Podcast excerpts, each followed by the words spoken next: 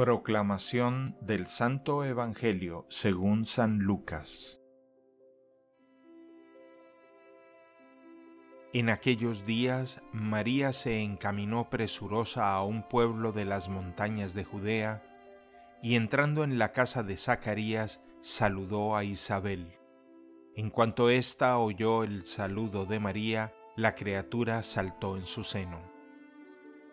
Entonces Isabel quedó llena del Espíritu Santo, y levantando la voz exclamó, Bendita tú entre las mujeres, y bendito el fruto de tu vientre. ¿Quién soy yo para que la madre de mi Señor venga a verme? Apenas llegó tu saludo a mis oídos, el niño saltó de gozo en mi seno.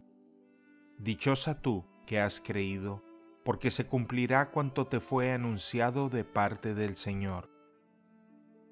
Entonces dijo María, Mi alma glorifica al Señor, y mi espíritu se llena de júbilo en Dios mi Salvador, porque puso sus ojos en la humildad de su esclava.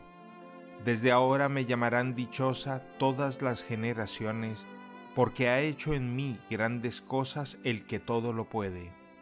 Santo es su nombre y su misericordia llega de generación en generación a los que le temen ha hecho sentir el poder de su brazo, dispersó a los de corazón altanero, destronó a los potentados y exaltó a los humildes. A los hambrientos los colmó de bienes y a los ricos los despidió sin nada.